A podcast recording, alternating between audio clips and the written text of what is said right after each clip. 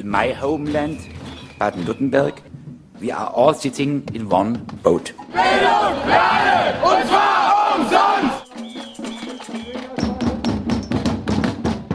Wir werden uns in der gesamten Region mit den Mitteln des gewaltfreien Widerstandes zur Wehr setzen.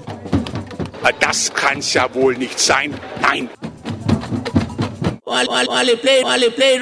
Fokus Südwest. Nachrichten von links unten. Fokus Südwest zusammengestellt bei Radio Dreikland 102,3 MHz Freiburg am 22. Juni 2023 durch Konrad. Die Themen Pfingstkongress studentischer Verbindungen in Coburg, Bayern. Die autonome Antifa Freiburg liegt eine E-Mail. Wölfe in Baden-Württemberg, ein langer Weg, seit praktisch 150 Jahren zum ersten Mal wieder ein Wolfsrudel in Baden-Württemberg. Doch richtig angekommen sind die Wölfe in der alten Heimat noch nicht. Hauke Schneider, Jäger und Vorsitzender im NABU Waldshut Tingen im Gespräch mit Konrad.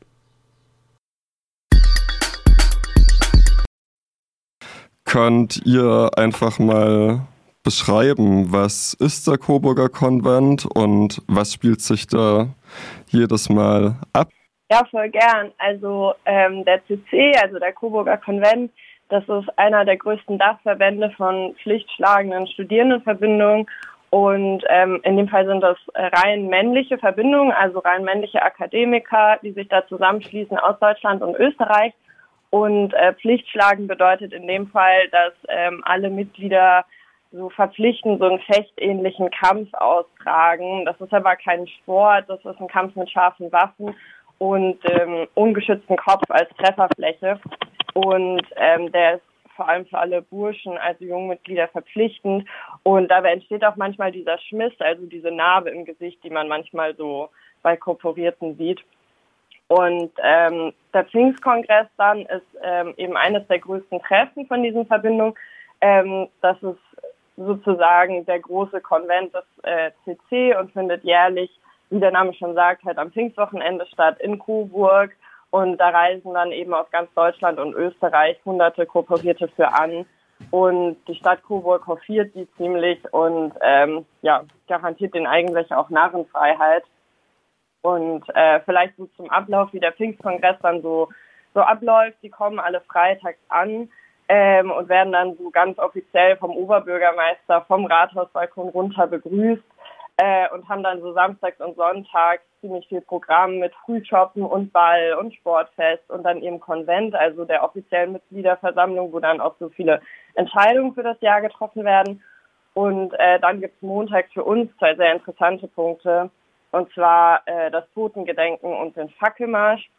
Und beim Totengedenken, das ist, ähm, das wird auch als Gottesdienst angemeldet. Ironischerweise äh, werden äh, wird den deutschen Tätern aus den zwei Weltkriegen gedacht, gedacht und das ist quasi so eine Inszenierung, wo die als Opfer und Helden verehrt werden und äh, alle Korporierten dafür extra uniformartige Kleidung tragen, den sogenannten Vollwigs und dann so in äh, Formation quasi zum Denkmal marschieren und ähm, dort mit Paradeschläger und mit voller Montur quasi diesen Gottesdienst abhalten.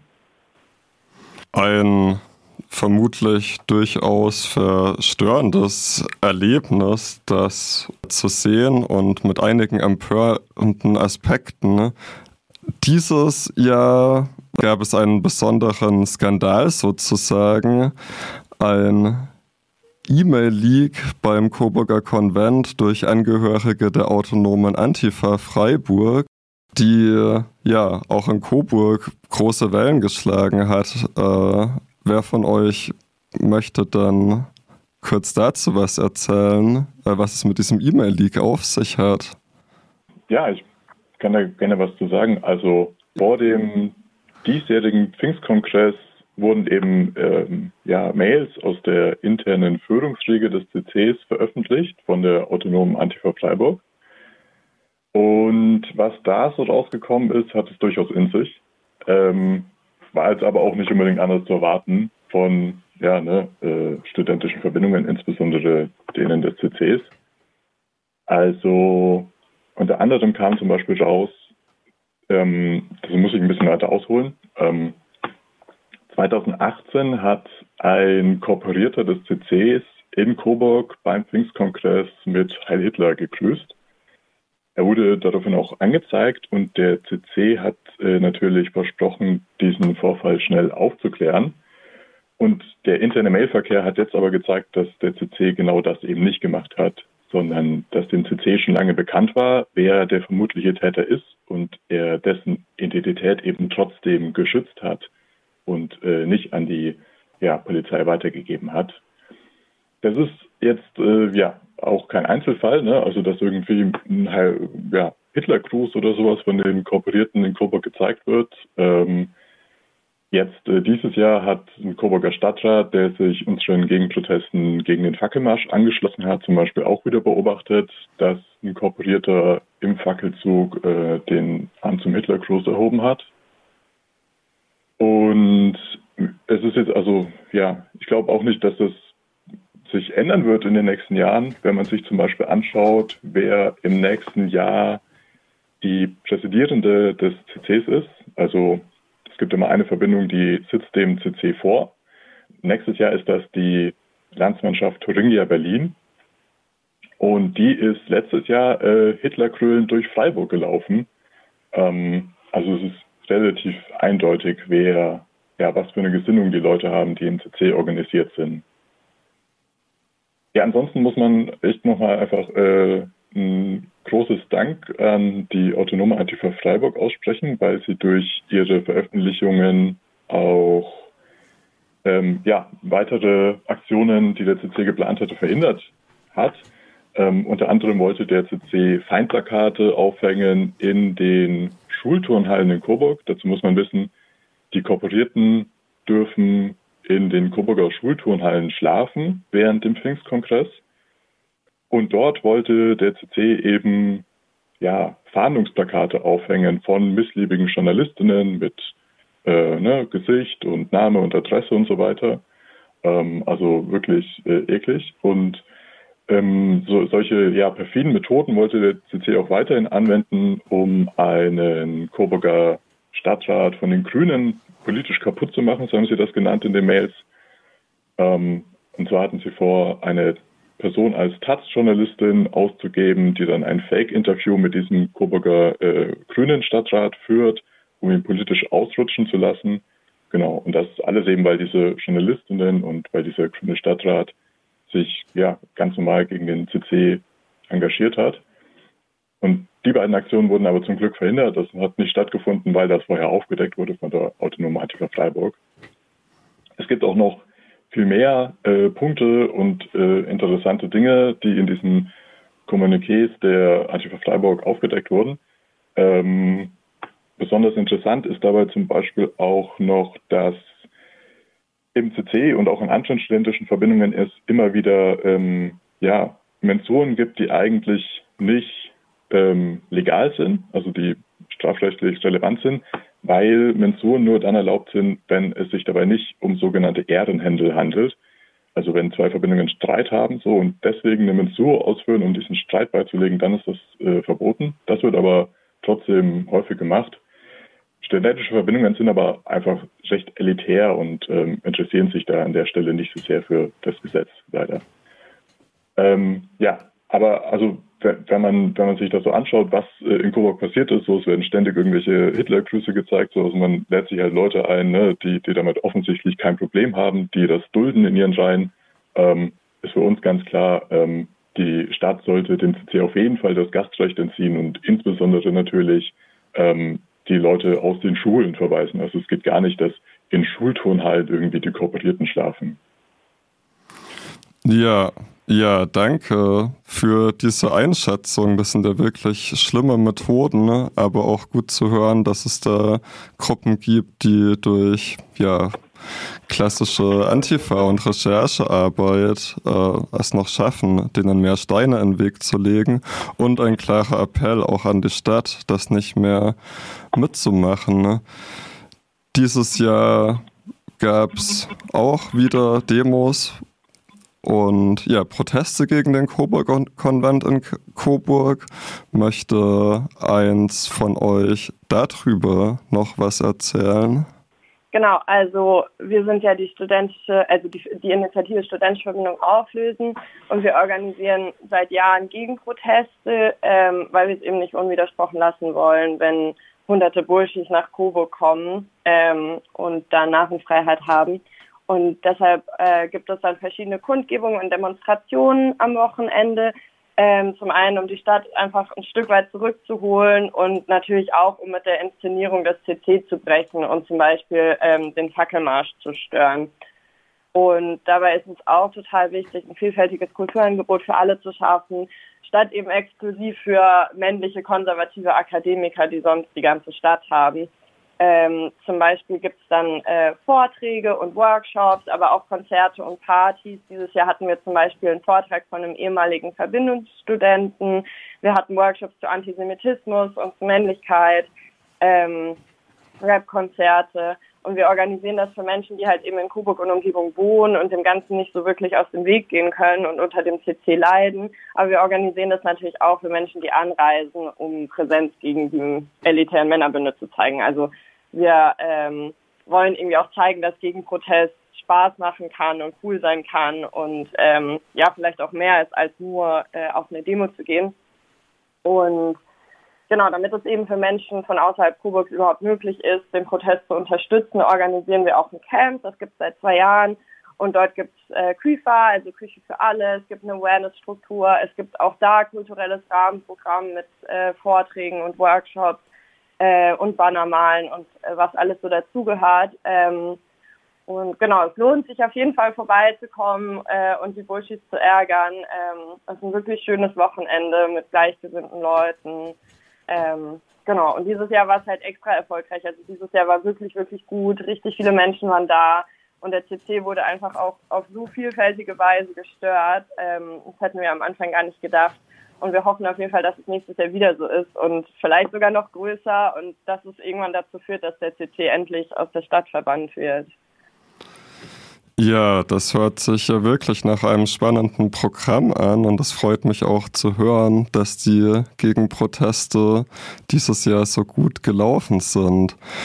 Das waren Mascha Mertens und Andreas Schulte von der Initiative studentische Verbindungen auflösen und ihr hörtet ein Gespräch zum Coburger Konvent. Und ich habe von euch gehört, dass es einen bestimmten Song gab, der die Gegenproteste ja viel begleitet hat dieses Jahr. Welcher war denn das?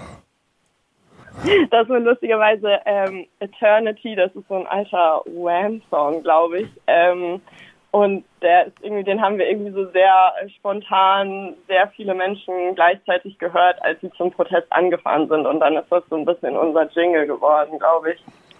Wow, ja, das hört sich lustig an. Dann lass uns den doch zum Abschluss noch anhören. Und ja, ich bedanke mich sehr für euer Interview. The first, the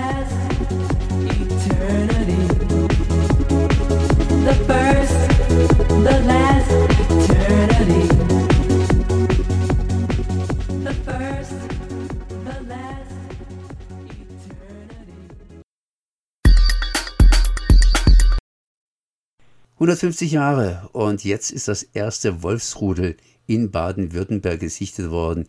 Genauer gesagt, eine Wölfin mit sogenanntem Gesäuge ist in eine Wildkamera hineingelaufen und wenn sie Gesäuge hat, dann dürfte sie auch junge, sprich Welpen, mit sich führen. Und ich bin jetzt hier verbunden mit Hauge Schneider und sage erstmal herzlich gegrüßt.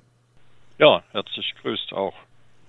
Wölfe, ein sensibles Thema und auch ein Thema, das differenziert hier in Deutschland und Baden-Württemberg behandelt wird.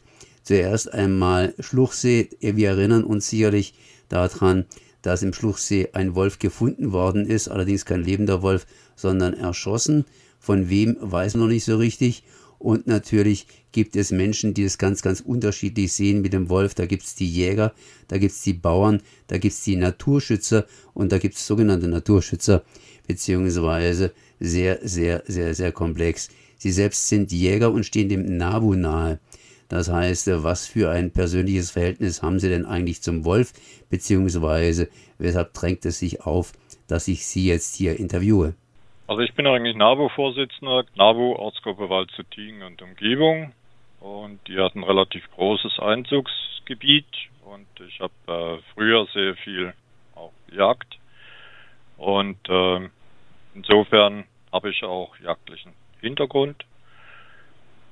Und ähm, ja, das Thema Wolf beschäftigt uns relativ lange schon. Wir haben auch mit dem Forst zum Beispiel in, in Höchenschwand die Dummrickhütte mit den Informationstafeln und Wegen ein Thema, was uns alle betrifft und zwar positiv betreffen sollte, weil wir Artenschutz dringend notwendig haben. Nun trotzdem, der Wolf ist ein sehr, sehr sensibles Thema. Und jetzt haben wir diese Wölfin, die hat Gesäuge. Das heißt, was heißen das ganz konkret? Das heißt, da steht irgendwie fest, dass wir jetzt das erste Wolfsrudel praktisch in Baden-Württemberg haben. Davon muss man ausgehen. Und wir haben in verschiedenen Bundesländern von Deutschland bereits äh, Rudel. Die Zahlen werden verfolgt und die werden auch beobachtet. Und wir haben sehr viele Länder in Europa, die sich mit dem Wolf auch schon auseinandersetzen und eigentlich schon Jahrzehnte eigentlich mit dem Wolf leben und auch Abwehrmechanismen getroffen haben, gefunden haben, wie man äh, Viehzucht und äh, Offentierhaltung im freien Raum auch mit dem Wolf äh, realisieren kann. Diese Wölfin ist praktisch gesehen worden am Schluchsee. Das heißt, äh, wenn die jetzt Junge führt, dann ist das Revier von den beiden Wölfen ja wohl erstmal eingeschränkt. Äh, wo kann man jetzt mit rechnen, dass die beiden Wölfe in den nächsten zwei Monaten auftauchen? Sind die noch so mobil oder werden die sich jetzt erst einmal im Großraum Schluchsee aufhalten? Also die detaillierten Informationen, da gibt es ja die Forstliche Versuchsanstalt, die eigentlich dort äh, intensiv involviert ist. Da sind auch die Fachleute mit dabei. Da sprechen wir natürlich, oder spreche ich jetzt als, als Laie. Ich gehe davon aus, dass der Wolf 200 Quadratkilometer Revier äh, belegen wird und dass er jetzt sehr heimlich, heimlich sein wird. Ähnlich kann man das vergleichen mit Fuchs oder mit Dachs, dass sie in der näheren Umgebung eigentlich dann ihr Revier halten und haben und sich da dann eigentlich auch einrichten werden. Also ich gehe davon aus im Bereich von Schluchsee. Das heißt, äh, die brauchen ganz einfach Nahrung. Und Nahrung heißt in dem Falle Wild und nur ein geringer Prozentsatz wird geholt beim Bauern. Aber trotzdem, es rächt sich momentan einen gewissen Widerstand gegen den Wolf, der, wie ich vorhin versucht habe anzuführen, eben aus der Bauernschaft heraus stammt, bei den Jägern auch der Fall ist. Und äh, natürlich auf der anderen Seite gibt es dann Naturschützer, die sagen, hört mal, ist alles ganz okay und äh, gewisse Wolfsromantiker. Meine Frage, weshalb ist eigentlich der Jäger oder könnte der Jäger gegen den Wolf sein? Was gibt es da für Gründe oder könnte es für Gründe geben? Denn die Wälder sind ja eigentlich voller Wild und da müsste es doch für beide Platz geben. Also die Wolfsthematik, da gehört sehr viel Aufklärung dazu, da ist auch sehr viel Hintergrundwissen eigentlich notwendig. Ähm, wir sehen das in St. Blasien zum Beispiel. Da haben wir einen, Ziegenhof, der eigentlich mit Herdenschutzhunden arbeitet, seit etlichen Jahren jetzt. Und in der Vergangenheit immer wieder die Zäune reparieren musste, weil das Rotwild die Zäune ignoriert hat und auf die freien Flächen gegangen ist. Und mit den Herdenschutzhunden sind diese Zäune jetzt eigentlich äh, haben Bestand und das ähm, wird auch in den Jäger, Jägerkreisen diskutiert. Ähm, der Jäger will natürlich nicht, dass sein Jagdrevier irgendwie durchschnitten wird. Man diskutiert dann bewegliche Zäune. Und ähm, der Wolf hat sicherlich auch regulierenden Faktor auf die auf die Wildarten. Das sind Scheuer, Rehwild ist Scheuer, Rotwild ist Scheuer, Schwarzwild. Aber die Zielarten von Wolf sind eigentlich Schwarzwild und Rotwild. Insofern setzt sich auch die Jäger damit auseinander. Und es wird so manche Wiese, die sonst von Schwarzwild umgebrochen würde, wird eigentlich weniger umgebrochen. Man hört im Moment in der Öffentlichkeit äh, nur die Gegenseite, was eigentlich die Schäden sein könnten. Aber äh, es sind sehr viele Einfluss, Einflüsse vom Wolf in den Lebensraum die positive Gestaltung hinbringen. Richtig, Sie haben gerade eben gesagt, dass das Schwarzwild wohl weniger stark auf die Felder drauf gehen könnte. Und äh, das wäre ja eigentlich für die Bauern eher als positiver Aspekt zu betrachten. Ja, das ist so. Und man hat Untersuchungen gemacht, äh, wie hoch der Prozentsatz eigentlich äh, vom, vom Jagen her eigentlich in der Nahrungskette ist. Da war bei Schwarzwild äh, über 60 Prozent, Rehwild ein restlicher Bereich. Da waren wenige Prozente, die eigentlich bei der Landwirtschaft dann gewesen sind. Der Wolf weiß sehr genau, wenn er mit wenig Aufwand eigentlich äh, Beute machen kann, dann wird er das tun. Und das ist auch der Grund, warum wir sagen oder warum ich jetzt auch in Diskussionen gehe, wenn, wenn Zäune in Hochlagen nicht verwendet werden. Das haben Schweizer Kollegen beobachtet. Dann lernt der Wolf dort eigentlich einfach zu jagen mit ähm, Ziegen, Schafen, ähm, Rindern eventuell. Wenn er dann ins Flachland kommt und dort dann eigentlich nicht auch nicht geschützt wird oder weniger geschützt wird mit Zäunen, dann lernt er die zu umgehen. Und dieses, diese Lernphase, die muss man jetzt unter einen Hut bringen. Mit der Existenz vom Wolf, ja. Äh, mit anderen Worten, bevor der Wolf lernt, hier ähm, Haustiere, sprich äh, Kühe und so weiter, anzugreifen und zu fressen, muss man ihm beibringen, dass er sich eher an die Wildtiere hält. Genau. Der Wolf ist eigentlich ein scheues Tier. Und äh, wir haben das gleiche mit Kormoran und mit Graureihern. Die, die Fischer und Angler, die haben bei ihren Teichen haben sie auch Vorsichtsmaßnahmen getroffen mit gewissen Netzen. Und der Graureiher hält sich jetzt vermehrt äh, wieder an Mäusen auf den Feldern draußen oder an Fließgewässer und lässt eigentlich dann die Teiche in Ruhe. Und das muss eigentlich genauso passieren. Auch beim Fuchs, äh, wenn er in den Hühnerstall reinkommt, dann äh, kommt er in einen Blutrausch und das ist äh, nicht sehr angenehm. Das geht in, da verlässt man dann eigentlich die sachliche Thematik und Diskussion. In der Phase sind wir jetzt im Moment. Wie waren denn die Erfahrungen im Osten beziehungsweise zum Beispiel in Italien oder in anderen Ländern mit dem Wolf? Hat man sich da an den Wolf gewöhnen können und kann man das irgendwie auf Baden-Württemberg übertragen? Also wo wir die Dummerickhütte umgebaut haben, haben wir uns mit dem Thema auseinandergesetzt und, und ich habe dann auch östliche Beobachtungen äh, nachgelesen. Da hat es zum Beispiel Fälle gegeben am Truppenübungsplatz, wo die Soldaten einen Wettbewerb gemacht haben, wer denn die beste Wolfsaufnahme äh, machen kann, fotografieren kann. Und dann wurden die Wölfe angeködert und diese Wölfe haben sich dann daran gewöhnt, dass sie gefüttert wurden. Und das hat dazu geführt, dass äh, die jungen Wölfe als Heranwachsende oder Einjährige dann an die Autos rangegangen sind und, und äh, angefangen haben zu betteln. Ein solches Verhalten ist tödlich für einen Wolf.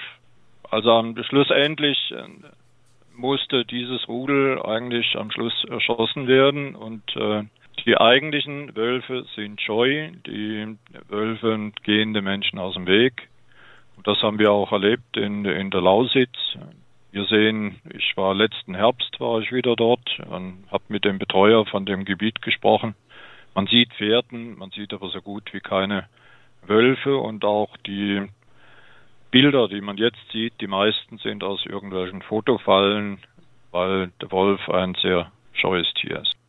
Auf der anderen Seite, wenn ein Bauer in den Stall bzw. auf die Wiese geht und dann plötzlich von zehn Schafen fünfjährigen, die wie halb ausgeweitet auf der Wiese verstreut sieht, dann ist es natürlich für ihn ein Schock erst einmal. Und viele Bauern regen sich momentan einfach auf und er hat dann kein Verständnis dafür. Kann man ihm da irgendwie helfen? Das ist ein sehr emotionales Thema und äh, helfen ist, ist schwer gesagt. Das, das Beste, was man helfen kann, ist, dass man äh, jetzt äh, einem Tierhalter hilft, äh, Zäune aufzubauen oder die richtigen Zäune auszuwählen. Wir erleben das als jetzt aus jagdlicher Sicht, erleben wir das jedes Jahr mit den Rehkitzen, die vermäht werden. Ein Landwirt hat keine Freude dran, auch wenn ein Rehkitz vermäht wird auf der Wiese und trotzdem passiert es. Weil das, da reden wir von 100.000 Rehkitzen, die geschätzt pro Jahr eigentlich vermäht werden in Deutschland. Oder wenn wir jetzt äh, wildernde Hunde haben, bei mir ist es vor sechs Jahren im Revier passiert. Da habe ich in einem Jahr drei Stück äh, Rehwild gefunden, die vom wildernden Hund gerissen worden sind. Wir bringen das nie, normalerweise nicht in die Öffentlichkeit. Aber wenn es dann doch mal passiert, und das ist beim Wolf jetzt da einige Male passiert, der Wolf, der Wolf ist ein, ein Raubtier, es muss auch Nahrung gewinnen. Er geht auf Jagd, damit er seine Familie erhalten kann. Und wir müssen einfach dem Wolf beibringen, dass er die, die Nutztiere von uns aus der Landwirtschaft, dass er da nichts verloren hat. Das bedeutet flexible Zäune, vielleicht ein anderes Konzept äh, von Beweidung, dass man kleinere Bereiche beweidet oder dass man Mutterkuhhaltung mit, mit Kälbern über eine längere Zeit macht, aber da bin ich zu wenig Profi da. Ähm, stehen wir eigentlich äh, an der Seite, diskutieren. Wenn wir helfen können, dann ja. Ähm, aber es ist ein Thema, was sich entwickeln muss. Es gibt sogenannte Wolfberater, das heißt Menschen, die versuchen zwischen der Bevölkerung und dem Wolf bzw. den verschiedenen Gruppen zu vermitteln. Sind diese in den letzten Wochen, Monaten verstärkt aufgerufen worden, hier zu vermitteln? Oder ist die Stimmung so aufgeheizt, dass nicht mehr geredet wird? Nein, wir haben jetzt äh, in Bernau hatten wir eine landwirtschaftliche Beratung gehabt. Äh, Edeka zum Beispiel mit den Landwirten hat die Almenthaltung. Äh, ich war jetzt am Wochenende war ich im Taubergießen, habe mir dort die Almenthaltung angeschaut. Die Rinder wechseln von der Sommerweide in die Winterweide oder in den Stallbereich. Die Landwirte arbeiten zusammen, sie tauschen die Erfahrungen aus mit den Förstern, mit den Beratern, mit den beratenden Stellen. Und auch wir von NABU ähm, haben uns angeboten, da teilweise zu helfen. Letzten Herbst hatten wir einen Leppzaun mit ab, äh, abgebaut und dabei kam eigentlich auch auf, da wurde dieser Lappenzaun eigentlich wie ein U um einen Teil von dieser Weide aufgebaut von Forstwirtschaftsangestellten, also von Forstwirten. Man hat das als einen Versuch angesehen und einen sehr positiven Versuch. Aber äh, die Rinder waren nicht an diese Lappen gewöhnt, also die haben dann selber gescheut. Und das muss man jetzt vielleicht ausarbeiten oder ausbauen, dass jetzt die Jungrinder vorher an die Lappen gewöhnt werden, dass für die der Zaun normal ist und für den Wolf, dass der merkt, oh, der ist mit Strom versehen, da halte ich Abstand und das kostet mich einiges an Aufwand, um da an die Rinder zu kommen. Was auch äh, dargestellt und äh, präsentiert worden ist in Bernau, waren eigentlich sogenannte Sender, Besenderungen von den Rindern. Das ist aber Zukunftsthematik. Wenn der Wolf merkt, dass er einen Riesenaufwand hat, um, um ein Rind zu erlegen und er wird nachher dann trotzdem nicht satt, weil man sofort reagieren kann und sagen kann, äh, er hat gar keine Zeit zum, zum Fressen, dann äh, lernt der Wolf, dass, dass ihm das gar nichts nützt. Also die beobachten sehr genau, wie Jäger und Landwirt und Naturschützer eigentlich reagieren. So Hauke Schneider, Jäger und Vorsitzender im NABU-Wald zu Tingen